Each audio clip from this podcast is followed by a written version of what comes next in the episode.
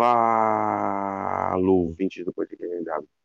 Hoje a gente está aqui para mais uma gravação. Dessa vez a gente está com o Theo Benjamin, ele que é analista, analista de tática e futebol. Ele é muito conhecido por suas análises sobre o Flamengo e tem um canal no YouTube com mais ou menos 15 mil inscritos, explicando tática para o pessoal, explicando tática sobre o Flamengo e outros times, né? Em algumas partidas relevantes, ele faz análises das partidas e do que aconteceu dentro da partida, tudo que a tática engloba, né? Tudo que o futebol de forma mais aprofundada engloba. É, vou estar tá passando a palavra para ele agora, né? Para ele estar tá se apresentando, falando mais sobre seus trabalhos e bater um papo melhor com vocês. Se apresenta aí, Théo. E fala pessoal, obrigado pelo convite. Bem, sempre um prazer, né? Falar de futebol, falar com quem conhece, com quem gosta, com quem também é apaixonado pelo jogo. Então, muito obrigado, muito honrado de estar aqui.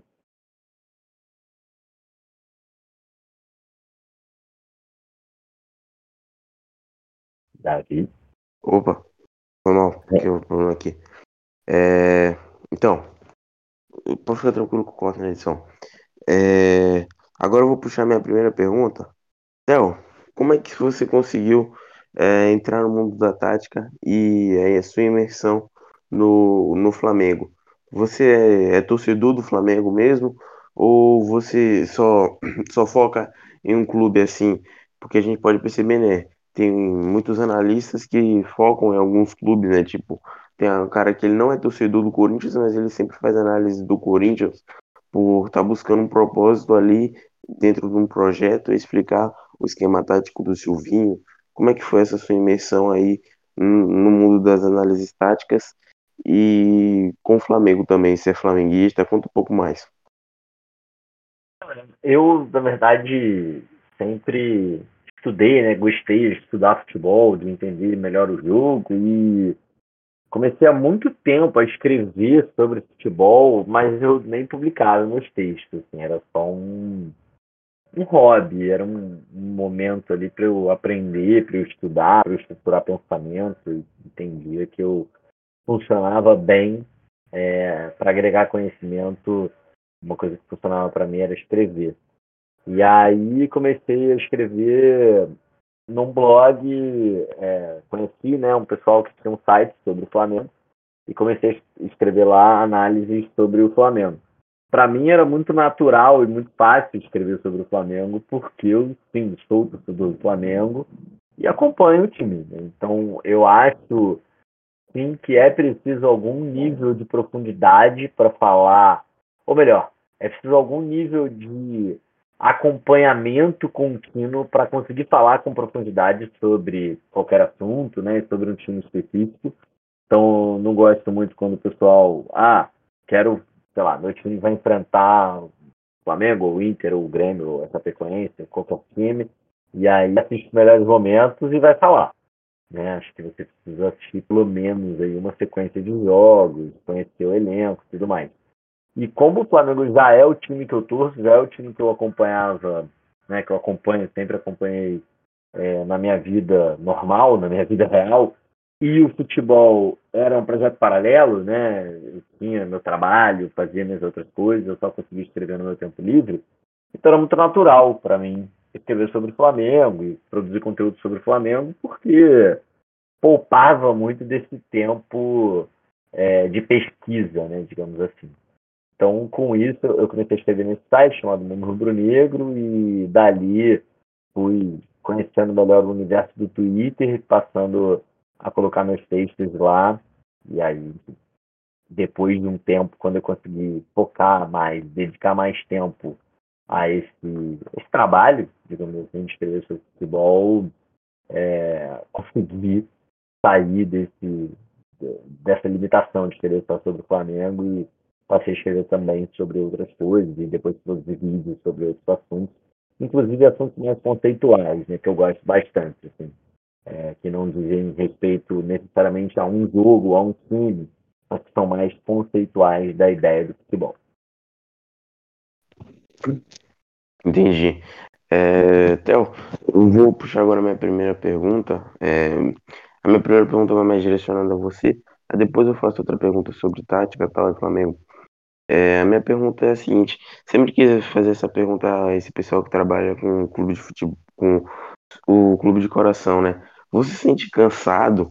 Você sente uma carga muito grande, tipo, em trabalhar com o seu clube do coração, no sentido, no sentido de que essa carga ela é diminuída, esse, esse esforço ele é menor, se torna quase uma diversão, tipo, tá fazendo análise no meu clube do coração, do time que eu gosto, talvez numa vitória, talvez até de uma derrota, mas é algo que você sente um prazer maior em fazer algo sobre o clube, de, sobre o seu clube de coração, ou isso não tem nada a ver, tudo é uma análise e tem que ser feito de forma fria?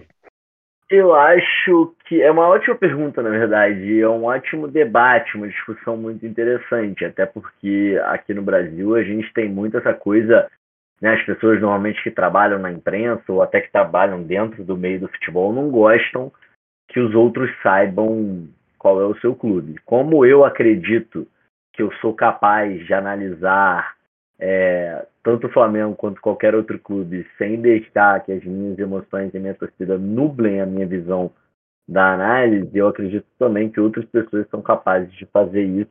Então não vejo problema das pessoas saberem, né, do público saber que eu tô do Flamengo.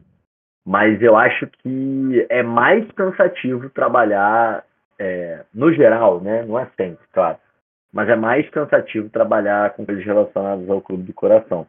Tem esse lado que você falou, é, do prazer, e você consegue também misturar um pouco as suas experiências, né? Então, às vezes eu, eu por exemplo, quando estou escrevendo sobre o Flamengo, e aí acontece um, um gol, uma situação, um jogo, um título, eu consigo buscar uma experiência de quando eu tinha oito anos de idade e fui no Maracanã pela primeira vez com meu pai.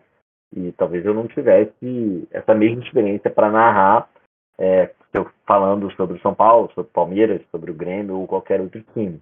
Por esse lado, eu acho que traz uma riqueza legal, sabe? É, é divertido e é prazeroso fazer relacionado ao seu clube do coração. Mas eu acho que tende a ser mais cansativo. Esses dias eu estava ouvindo um podcast até, né, de um cara que é torcedor do Sunderland, e trabalhou no Sunderland durante dois anos, e ele falou um negócio muito interessante, que ele falou, cara, é, eu, quando antes fazia meu podcast, cobria futebol e tal, é, quando estava frustrado, estava cansado, eu ia para o estádio, xingava os jogadores do Sunderland, sabe?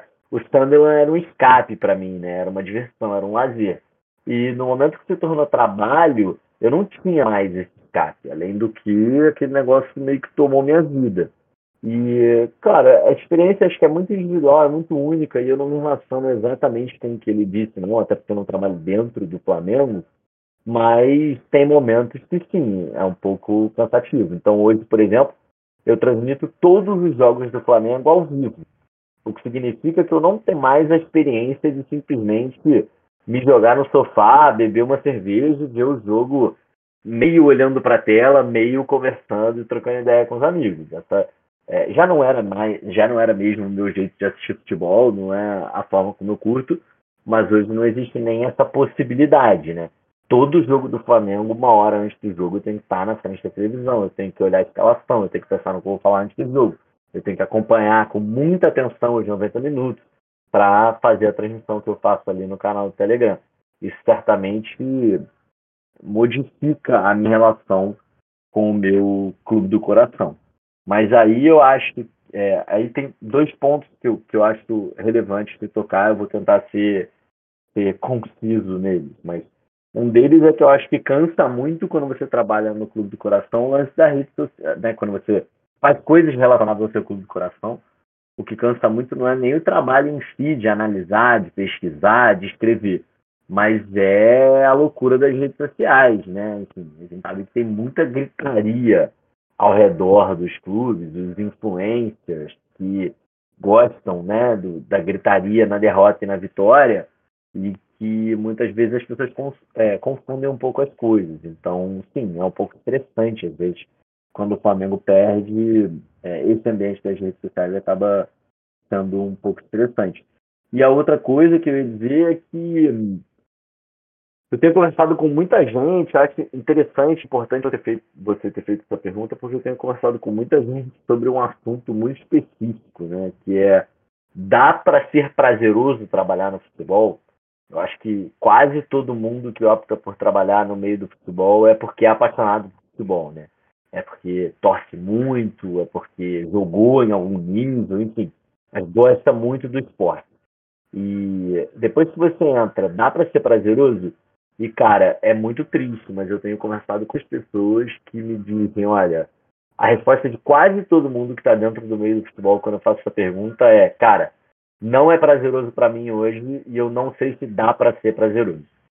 E eu tenho refletido muito sobre isso, porque para mim, Tel, né, falando por mim, a minha resposta é que sim, hoje é prazeroso para mim. E eu botei na minha cabeça e eu tenho certeza absoluta que no dia que deixar de ser prazeroso, eu meto o pé, eu vou embora, vou fazer outra coisa na minha vida. Eu não abro mão do meu prazer e do amor que eu sinto, não só pelo Flamengo, mas pelo jogo de futebol, para trabalhar com futebol. Se algum dia eu tiver que abrir mão desse prazer para atingir meu sonho, que é trabalhar dentro do futebol, é, eu abro mão do sonho antes de abrir mão do amor. Entendi. Entendi, Theo. É, a visão de, de alguns, né? E cada um tem a sua opinião, cada um tem, tem o seu ponto de vista, né? Você, você já pensa é. dessa forma, né? Você não abre mão do, do, do seu prazer, daquele negócio de você estar tá analisando. Aquela coisa boa, né? De você saber que você está fazendo aquilo aí muito por amor, né? Do, do que você ficar, sei lá, até madrugada fazendo análise, às vezes você nem quer fazer, que pedindo em cima da hora, um jogo feio, mas que precisa sair, né? Mas já tem gente que também é, quer, quer, quer, quer fazer essas análises, né? Até de madrugada, porque pode conseguir algo mais lá na frente, que é pagar esse preço para subir, subir é, degraus, né? E tipo, é, eu entendo o lado de cada um, né? Muitos às vezes preferem, tipo, ficar um nível um pouco abaixo, mas, pô, tô bem, você não sabe como aquela pessoa tá, né? Se eu tô feliz, tô fazendo o que eu gosto, o dinheiro que eu tô recebendo, é, eu digo teoricamente, né? Teoricamente tá dando pra pagar tudo que eu quero, vou pra onde eu quiser, minha vida é o que, né? Esse conceito de, tipo, felicidade e prazer é muito relativo, né? De pessoa pra pessoa. Não sei se você pensa assim. Não é, eu só acho que não necessariamente o que eu estou falando tem a ver com sacrifício, porque é claro que quando você quer, sempre que você almeja coisas na vida, em algum momento você pode ter que pagar algum preço, né? Então, para mim é muito natural. Tudo que eu fiz na minha vida, eu tive que fazer muitos sacrifícios e ficar trabalhando de madrugada e trabalhar 16 horas por dia. Isso eu já passei na vida em vários momentos e eu acho que faz parte da construção da jornada. É, o que eu estou dizendo, e aí não é sobre estar num lugar confortável e menor, ou que pague menos, ou que seja menos valorizado, mas que me deixa confortável, ou que eu trabalhe menos, ou que eu tenha mais qualidade de vida no sentido de me dedicar mais ao lazer, né, qualquer coisa desse tipo. É, acho que pode passar por isso sim, aí é muito individual. Mas eu estou falando sobre a paixão pelo jogo, assim, sabe? Eu acho que eu vejo, por exemplo, muitos jornalistas, eu conversei com muitos jornalistas sobre isso recentemente, que não consomem conteúdo sobre futebol. O cara faz mesa redonda, mas não assiste mesa redonda. Entendeu? Eu conversei com muitos analistas e até auxiliares técnicos, membros de comissão técnica, que não gostam mais de futebol, entendeu? Que não gostam mais, tipo, que tem mais prazer de estar no campo. Não é sobre o quão tarde ele vai ficar. É que ele fica, seja cedo ou seja tarde, aquilo não dá mais prazer, aquilo ali é chato, aquilo ali é uma obrigação é, ruim do dia a dia. E aí, cara, sinceramente, eu não tô assim, esse preço eu não tô assim de pagar, entendeu? O preço do, do esforço, o preço do, do se tornar de vez em quando, o preço do ter que fazer algo a mais, é um preço que eu tô afim de pagar mas eu não abro mão daquilo que para mim é mais precioso no jogo, que é esse amor pelo jogo. E eu acho que isso independe do nível que você tá. Eu acho que o Guardiola, por exemplo, que para mim é o maior treinador do mundo, sente um amor intenso e profundo pelo jogo de futebol. Acho que o Bielsa, que é uma inspiração para quase todo mundo que ama futebol, sente um amor intenso e profundo pelo jogo de futebol. E não topam abrir mão disso, independente do nível que eles têm, independente da pressão que eles sofrem, independente do, do da intensidade de trabalho que, que é demandada deles, entende? Então eu vou mais por esse lado. Assim. O que eu não quero é, não é não é o que eu estou dizendo não é que eu quero abrir mão do esforço, mas é que eu não abro mão da paixão e do amor no sentido de virar morno. Eu não, para mim, não faz sentido como minha relação com o futebol é muito intensa, é muito visceral. Se ela virar morna, ela já morreu, entendeu? E aí esse emprego para mim qualquer área, eu acho que eu não toparia trabalhar em algo que é morno para mim. No futebol, então, que é uma grande paixão, aí certamente não é o que eu acredito e que eu gosto de para minha vida. Tô entendendo. Como você falou, né? É algo muito relativo, né? Às vezes, é, que é bom para mim, o que é bom, não é bom para você e tal. E é muito bom você ressaltar isso, né? Que às vezes as pessoas podem ter uma interpretação errada, às vezes até eu que tô aqui, né? Às vezes a pessoa acha que tem um roteiro pronto, não. Também tô, tô aprendendo com, com, com o convidado, né? Do que você tá falando. Não tem a ver com esforço, né? Porque esforço todo mundo vai ter que passar, independente do local que você quiser chegar, né? Só se você quiser ficar parado, sem fazer nada, né? Mas se você quer chegar em algum local, você quer ter um nome, você quer, quer, quer ser conhecido, você precisa ralar, você precisa ter um esforço. É, Theo, agora só puxando pro assunto da, da tática, mas não só tática no geral, mas também a gente pode englobar a parte de, de, de futebol, mas sem a tática e a percepção de cima, né? O que esperar desse Flamengo do Renato Gaúcho? É um time que está acostumado a golear, né? Vende aí de acho que uns quatro ou cinco jogos fazendo mais de quatro gols, só goleada esse time. É, você acha que isso é algo, algo passageiro, algo fugaz, né? Porque o Renato chegou agora, né? Então pode ter dado um gás no elenco, ou, ou, ou isso vai, vai ter uma constância, né? Eu sempre gostei muito do Alexandre Mendes, o assistente do Renato Gaúcho, e muitas pessoas dizem, né? Já recebi de algumas fontes, que ele que arma e organiza o time do Flamengo, né? Eu gosto muito dele desde a época do Grêmio. Gostaria que você comentasse um pouco sobre o Renato no Flamengo e um pouco de tática também, do que você conhece dele. Assim, você perguntou, né, se eu acho que isso é sustentável, vai se manter assim, e definitivamente não é sustentável. Isso eu falo sem nenhum. sem ter um desapreço ao trabalho do Renato ou ao time ou ao elenco do Flamengo. Não é sustentável porque é, é só... não é sustentável em lugar nenhum um time que mete cinco gols por jogo. Nos últimos quatro jogos, o Flamengo fez 20 gols. Uma média de cinco gols por jogo. Só para a gente ter uma noção, assim, o Bayern de Munique, que é o Bayern de Munique, que sobra da maneira que sobra no Campeonato Alemão, foi campeão no último, na última Bundesliga com 13 pontos de vantagem, 55 gols de saldo e fez uma média de menos de 3 gols por jogo. Isso já é alto demais. Assim. 3 gols por jogo é um negócio absurdo, entendeu? É, da gente imaginar. Então, eu acho que o Flamengo do Renato vai continuar metendo 5 gols por jogo? Não. Isso é, é ruim para o Renato? Ou quer dizer que o time do Flamengo é ruim ou vai cair de nível? Não, de maneira nenhuma. Mas, evidentemente, esse início do, do Renato no Flamengo, ele é insustentável no longo prazo. Você pode fazer isso em quatro jogos, você pode fazer isso em 40, né? em 80, em 100 jogos. Você não vai marcar 500 gols em 100 jogos, porque enfim, não existe. Na história do futebol, isso nunca existiu. Então, eu acho que esse momento é um momento muito curioso para analisar o início do trabalho. Porque, sim, já tem coisas relevantes a serem analisados, inclusive do ponto de vista tático, acho que ele fez mudanças relevantes. Sim, acho que já dá para fazer uma correlação direta entre algumas dessas mudanças e o aumento no desempenho. Sim, acho que já dá para falar em aumento de desempenho. Acho que o time está realmente jogando bem, mas não, não acho que dá para criar a expectativa de que o Flamengo vai ganhar de todo mundo por 5 a 0. Simplesmente isso é irreal. Né? Então, a gente, nesse momento, precisa levar com uma certa, uma certa calma, assim, é, saber que as coisas elas vão se aprumar, que a gente vai entender qual é o caminho ainda. Claro, esse início ele é muito animador e ele dá a perspectiva de um caminho muito bom, mas dificilmente tão bom assim, né? Eu vi umas pessoas comparando, ah, é, os primeiros cinco jogos do Renato com os primeiros cinco jogos do Jorge Jesus no Flamengo, com os primeiros cinco jogos do Domenech, do Rogério Senna. Pessoal, assim, a gente precisa chegar, a gente precisa perceber que a gente está vendo uma coisa fora de série.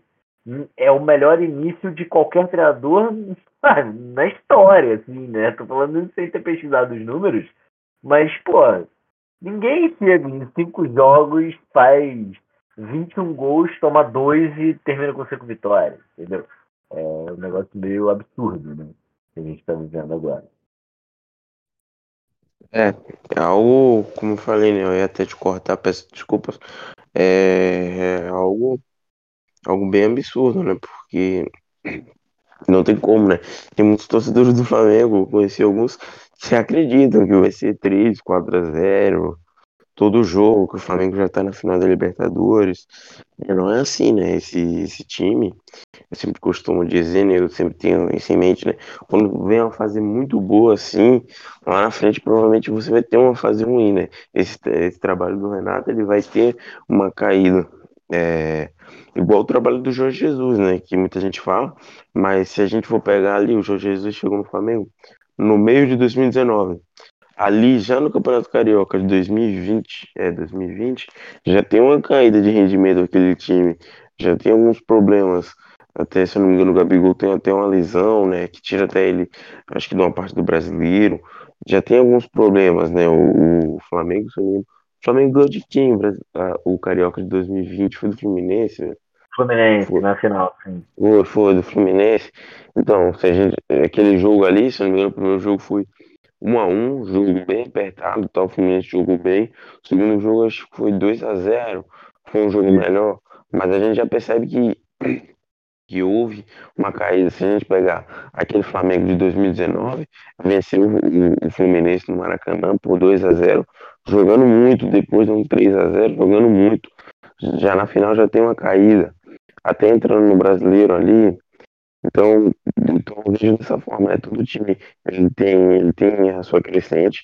O início do Renato, acho que não é, não é a crescente dele ainda, por mais incrível que pareça, né? Mas tipo, se você analisa, você sabe, né? Ele tá tendo um início muito bom, início quase pontuando, né? Tendo 4x0, 5x0. Só que eu acho que o tempo ainda é, é quando você tá, quando você tem constância, né? Quando ele começar a ganhar é, uma sequência de partidas, 12 jogos ali, não, não só de goleada, né? Porque às vezes goleada indica inconstância, né? Você não ganha de um clube toda hora de 6 a 0 né? Lógico, o Renato tá ganhando aí, mas ele não vai manter isso, até porque não tem como, né? Como você falou, o Bayern, que é o Bayern, não conseguiu manter, o Flamengo não vai conseguir manter no Campeonato Brasileiro, que é altamente disputado, né? Agora só, só trazendo aqui, fazer minha pergunta, o Theo, Flamengo Libertadores é, pega, vai enfrentar o Olímpia. O Olímpia, se eu não me engano, fez a pior fase de grupos da Libertadores ou foi o segundo pior na fase de grupos. Passou é, daquele jeito, muito mal contra o Internacional. Internacional jogou fez a pior mal. oitava de final também, é. de todos os que classificaram. Fez pior a pior oitava, Isso. A pior oitava de final, passou nos pênaltis ali, porque os caras pareciam que tava de hack, velho. Os caras acertando um pênalti ali numa confiança absurda, uma calmaria incrível. Conseguiram passar pelo Inter, né? Mas o Inter jogou mais. Ali no Beira Rio ainda perdeu um pênalti no tempo normal, como o Edenilson, que é uma coisa que eu nunca tinha visto, Edenilson perder pênalti. Mas é isso que eu tenho para dizer. A minha pergunta é a seguinte: como é que como o Flamengo deve sair aí nessas, nessas quartas, né, de Libertadores? Você acha que talvez é, o jogo no Paraguai tal pode influenciar num resultado? O, o time do Olímpia pode se transformar para ser um clube que também tem tradição em Libertadores? Ou você acha que o Flamengo é super favorito e vai vencer os dois jogos com autoridade? Cara, eu acho que no Brasil às vezes a gente confunde é uma coisa que é ser favorito com ter a certeza da vitória. Né? Então, tanto que toda vez que um time azarão ganha de um favorito, pipoca aquele monte de vídeo na rede social do jornalista tal falando que o time A era favorito, aí o outro jornalista falou que o time A era muito melhor, aí o outro jornalista. E assim, muitas vezes esses caras não estavam mentindo, entendeu? Sim, o time A pode ser favorito, pode ser muito melhor e o time B pode ganhar. É, acho que isso, essa é a essência do futebol, inclusive é o que faz um jogo tão apaixonante. Ele é um jogo muito complexo, com muitas estratégias possíveis, e é talvez um dos únicos esportes, de, dos grandes esportes que a gente tem, um dos únicos que permite não só o pior time ganhar, mas o time que joga pior ganhar. Porque em outros esportes, por exemplo, sei lá, no vôlei, você pode ter um time pior que faz uma partida excelente, incrível, maravilhosa, num dia ali vem muito inspirada, o outro time que estava melhor não faz um jogo tão bom, e aí aquele time é superior no dia e vence. Pode acontecer, apesar de ser mais raro do que no futebol. Agora, o que não acontece no vôlei é um time jogar mal, o outro jogar bem e o time que jogar mal vencer. E no futebol, sim, isso acontece, isso pode acontecer.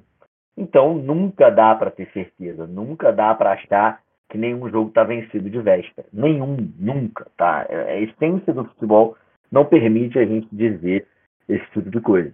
Então, por um lado, eu acho curioso como as pessoas confundem e aí ficam sacaneando, sei lá, o jornalista que disse que o Palmeiras era favorito contra o Defensa e Justiça. Aí fica sacaneando, ah, olha só, tal. Sim, era favorito, mas perdeu mesmo sendo favorito, tudo bem. E por outro lado, eu fico muito chocado com os jornalistas que falam as coisas com muita certeza, né? O cara fala assim, não, eu tenho certeza que tal time vai ser campeão. Eu tenho certeza que tal time vai se classificar. Não tem como afirmar isso. Porém, mesmo depois de todo esse preâmbulo, tem sim como a gente afirmar. O Flamengo é muito favorito em cima do Olímpia. O Flamengo, acho que o Flamengo que vinha jogando, da maneira que vinha jogando na reta final do Rogério Senna, já seria favorito contra o Olímpia. E o Flamengo que vem jogando nesse momento, atropelando todo mundo, sendo um moedor de adversários, nem se diga. Né? Se mantiver esse ritmo, acho que é muito favorito. Mesmo se oscilar um pouco para baixo, eu acho que ainda é favorito. Basta dizer que o Inter, na verdade, jogou com o Olímpia quatro vezes nessa Libertadores. Meteu um 6 a 1 no Beira-Rio, depois ganhou de 1 a 0 no jogo fora de casa, e aí, isso pela fase de grupos, e aí nas oitavas de final empatou os dois jogos em 0 a 0 mas como você falou, pressionando, perdendo gols, perdendo um pênalti. Então, é, no, no geral, ficou bastante provado que o Inter era mais forte do que o Olímpia, mas o futebol tem essas coisas. Então, o Flamengo já está classificado para as semis? Não. O Flamengo é favorito para passar pelo Olímpia? Sim, muito. É, concordo totalmente com você, 100%, cara. É, acho que a gente, realmente, a gente confunde né, ser favorito com, tipo, já ter ganhado o jogo. E às vezes as pessoas contam tipo, como se fosse uma zebra absurda, mas não é. é o futebol, lógico, é, tem, tem aquele time que vai ter vantagem, tem aquele time que ele vai ter uma qualidade técnica superior, tem aquele time que ele tem é, um esquema tático muito bem arrumado, mas também tem outro time que também é muito bom e que também é um time competente. É um pouco abaixo, é um pouco abaixo, mas é um jogo, dá para dá para vencer. Eu sempre cito como exemplo o Atlético de Madrid. Eu acompanho bastante o Atlético, sou, não sei se eu posso dizer um torcedor né, é, do Atlético de Madrid, mas acompanho bastante, só posso dizer, aquele Atlético do Simeone, 2013 até mais ou menos 2017, é um time que se você pega ali, tem um Griezmann, tem alguns jogadores, mas nenhum jogador ali é um craque. Mas se você pega, eliminou o Bayern de Munique, eliminou o Barcelona, aquele do trio MSN, é, venceu o Campeonato Espanhol. Foi um time que mesmo estando abaixo tecnicamente, era um time muito forte, muito competente e conseguiu vencer né, adversários superiores através de um esquema tático muito forte. Essa é a beleza do futebol, né? Por isso que ele se tornou o esporte mais praticado e mais assistido do mundo. Porque ele premia sorte e mérito. É, é, é, concordo com você. É, como eu falei, já eu citando o exemplo do Atlético, também já concordei com você nessa primeira fala. É, agora deixa eu só puxar outro assunto aqui, que é para não fugir né, da linha. Flamengo, mas voltando lá atrás, Rogério Senna tava querendo muito conversar sobre o flamenguista, um cara que entendesse. Graças a Deus eu você para estar tá batendo esse papo sobre o Rogério Senna. Fazer duas perguntas em um. Que, que você achou do trabalho do Rogério no Flamengo? Sobre aquele brasileiro que ele venceu, se ele venceu por causa do elenco ou ele teve uma grande participação ali, recuperando alguns jogadores e acrescentando um esquema tático bom ao Flamengo. Minha outra pergunta é sobre o áudio vazado, né, se não me engano, do Scouter do Flamengo. Você tem alguma informação? Você sabe de algo? Como é que aconteceu aquele áudio, né? Muita gente acusa a diretoria do Flamengo de ter mandado o Scouter gravar o áudio e, e que isso é uma falcatrua, algo terrível. Mas como é que você vê essa situação, essa saída dele, no geral, né? Eu citei aí a questão do áudio, mas eu gostaria que você falasse da saída do Rogério Ceni de madrugada, totalmente conturbada, e o trabalho dele, no geral, especificamente no brasileiro, que foi o principal título que ele venceu. Vou começar pelo final. É, não tenho nenhuma informação interna, nem gosto de ter informação interna, para ser sincero. Eu gosto de trabalhar com informações públicas, porque senão daqui a pouco é, a minha análise deixa de ser aquilo que a gente viu no jogo, né? Passa a ser as minhas posições em cima das informações internas que eu tive que sempre são a interpretação de uma fonte sobre aquilo que está acontecendo. Então nem busco, nem procuro esse tipo de coisa muito, para ser sincero.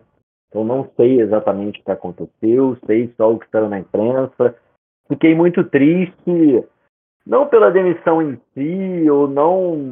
Enfim, acho que da forma como aconteceu, independente de gostar ou não do Rogério Senna, independente de gostar ou não do Renato Gaúcho, acho que a forma como aconteceu foi, foi triste, né?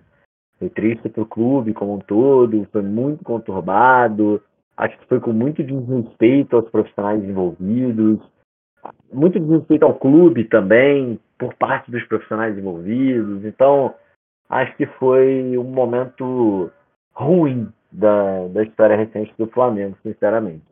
Agora, sobre o trabalho do Rogério, é, primeiro, você perguntou sobre o elenco, assim, né? É, cara, eu acho até meio curioso esse tipo de discussão quando as pessoas falam assim, ah, mas o Guardiola só ganha porque ele tem um baita elenco. Sim, o Michael Schumacher só ganhava porque ele dirigia na Ferrari. O Ayrton Senna, entendeu? O Bolt corria com a melhor sapatilha do mundo. Tenta o Bolt ganhar e você fala assim, ah, mas quero ver correndo descalço na areia. Não é. Ah, sabe, isso não é esporte alto rendimento. Então, sim, qualquer um que seja campeão no Flamengo hoje é por causa do elenco também, né? Porque, enfim, o elenco é muito bom e é muito qualificado. O que, que o Flamengo deveria fazer então? Mandar embora os caras bons, trazer um elenco ruim para provar o valor do, do, treinador? Claro que não. O Flamengo precisa ter os melhores jogadores e os melhores treinadores, né? a melhor equipe técnica e tudo mais. Dito isso, eu acho que é, não dá para classificar, ou pelo menos eu tenho dificuldade de classificar o trabalho do Rogério em uma nota só, né? de uma maneira só, porque eu acho que o trabalho se dividiu em algumas fases. Eu acho que teve uma primeira fase muito ruim, muito ruim. E que é, acho que ali, inclusive, já criou-se um clima de desconfiança e de implicância que atrapalhou mais para frente a permanência dele e a relação com a torcida, com a imprensa e tudo mais. Mas, de fato, a primeira fase foi muito ruim, tá? Escolhas muito questionáveis, uma incapacidade de administrar as partidas, é, escalações realmente difíceis, as entrevistas muito confusas e tudo mais. E acho que a partir do momento que o Campeonato Brasileiro virou meio tudo ou nada, isso libertou, entre aspas, o Rogério para fazer escolhas para ir para cima com tudo, sabe? Sem pensar no amanhã. E acho que ele teve muito mérito na reta final do Campeonato Brasileiro. Ele iniciou uma volta por cima. E é curioso o que eu vou falar, mas eu acho que ele não deu uma volta por cima para ser campeão brasileiro. Eu acho que ele foi campeão brasileiro em meio a uma volta por cima. Eu acho que ele acertou nas escolhas que ele fez de escalação. Eu, por exemplo, não sou e nunca fui um grande entusiasta do Arão na zaga, mas de fato naquele momento o Arão era o melhor zagueiro do Flamengo. E o time cresceu com a ida do Arão na zaga. Afinal, o Rodrigo Caio vivia no departamento médico, Gustavo Henrique oscilava muito, Léo Pereira, cara, vinha muito mal, não tinha muita condição de jogar.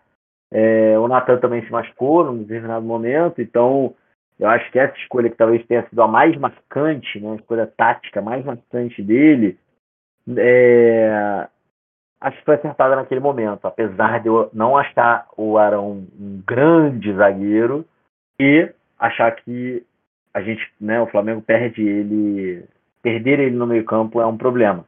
Mas acho que naquele momento o Rogério fez o que precisava ser feito e iniciou essa volta por cima. E acho que o final foi, foi campeão brasileiro com muitos méritos, dele e do elenco. O início dessa temporada, então, foi estranho, porque para mim o Flamengo tinha alguns desafios. Né? O Flamengo era o atual campeão brasileiro e estava com um time estável, digamos assim. Não era um time encantador, maravilhoso, mas era estável. E para mim, é, um dos desafios do Rogério era criar repertório no Flamengo, tá? Então ter diferentes soluções para diferentes jogos e diferentes desafios. Por exemplo, eu acho que qualquer treinador do Flamengo de 2020 para cá, mas especialmente iniciando essa temporada de 2021, tem que criar uma solução que envolva Pedro e Gabigol juntos no time.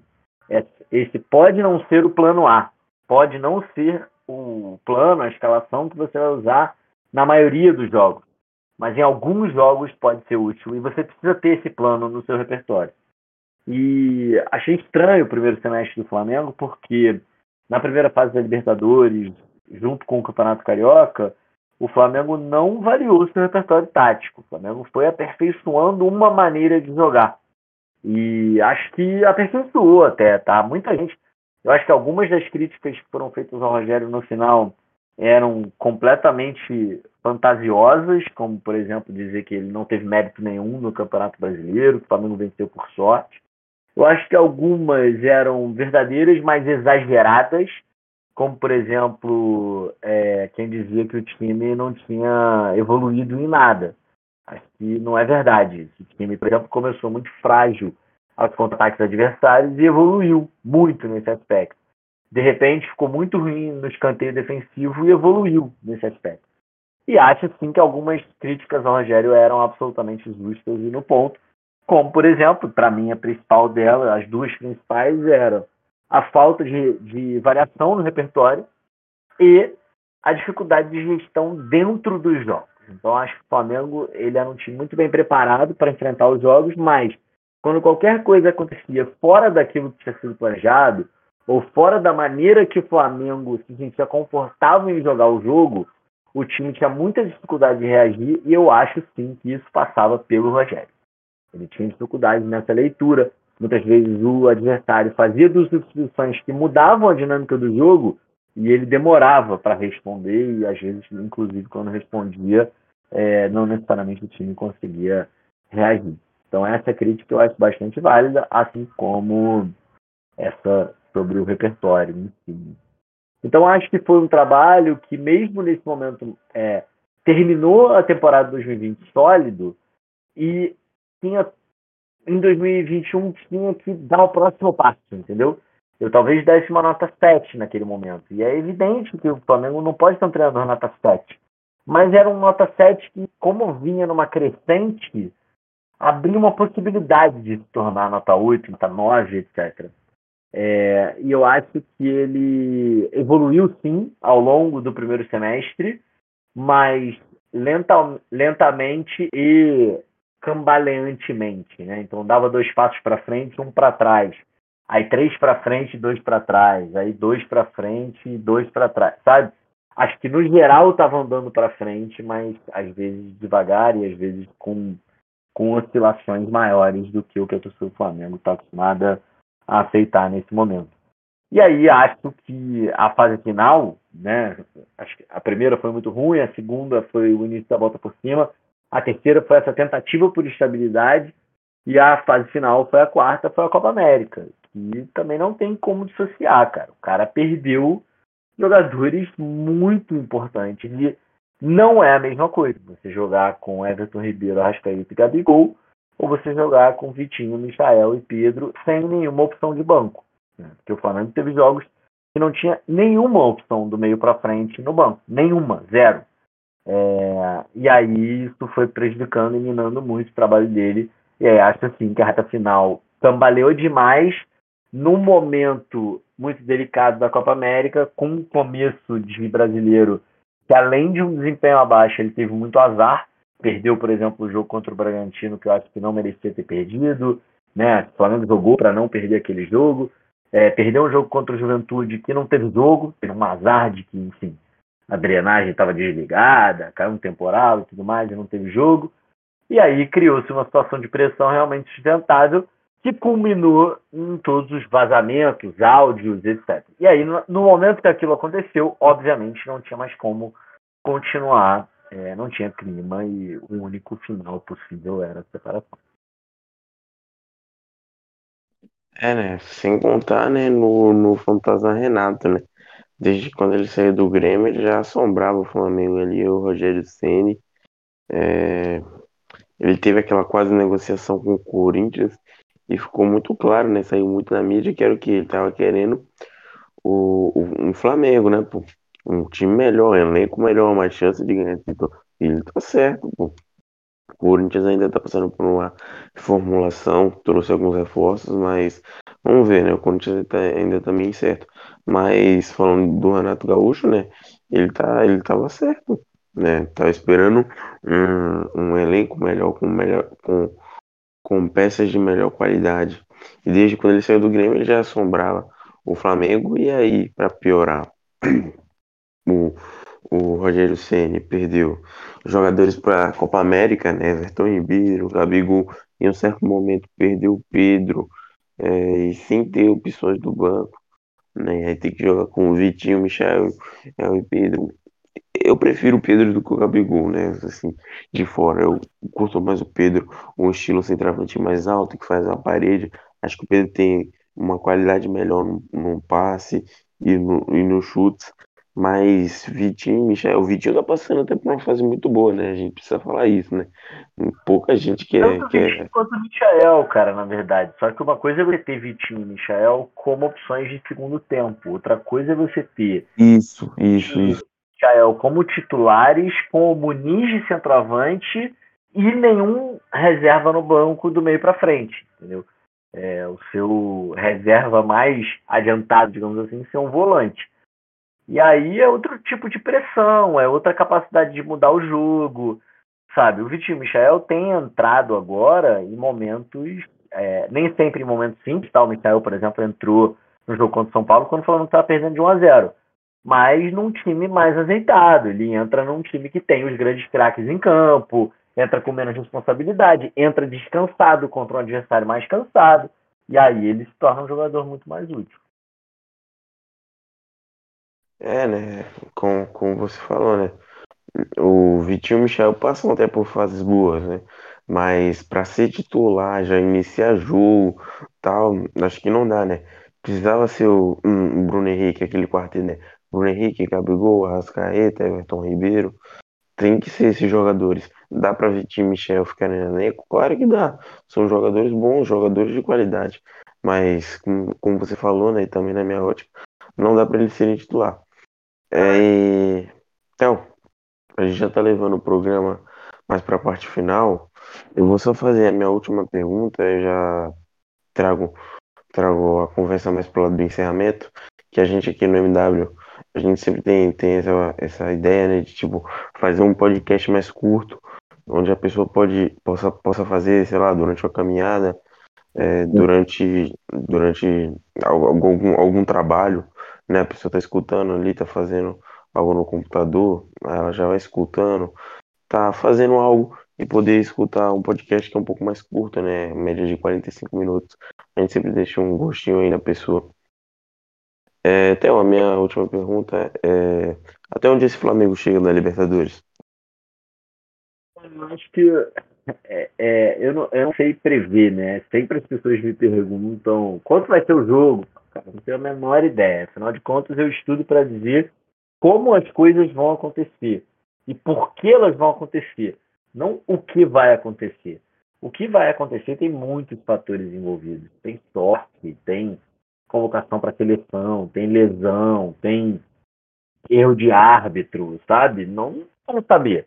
Mas é evidente que o Flamengo pegou uma chave que favorece ele a chegar pelo menos até a semifinal para enfrentar ali Cerro Portenho, Fluminense, Barcelona, enfim, é, algum outro time que é mais fraco que ele. Então, se a gente for pensar naquela ideia de favoritismo, acho que o Flamengo é favorito nas quartas, e independente do adversário da SEMI, vai ser favorito na SEMI.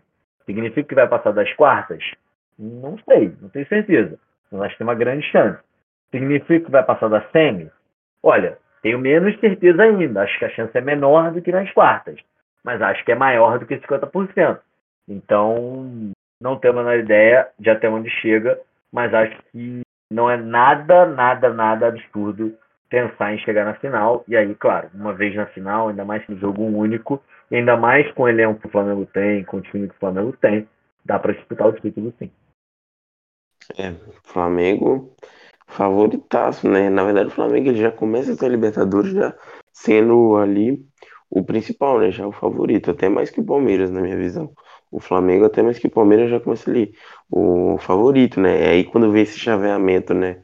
É, se a gente for analisar esse chaveamento que o Flamengo pegou, acho que é um pouco mais, mais, não sei se é mais fácil, mas não é tão, tão complicado quanto o lado de lá, né? Que River, Boca, o Boca já caiu, né? Mas ainda tem o River, Atlético Mineiro, São Paulo, Palmeiras.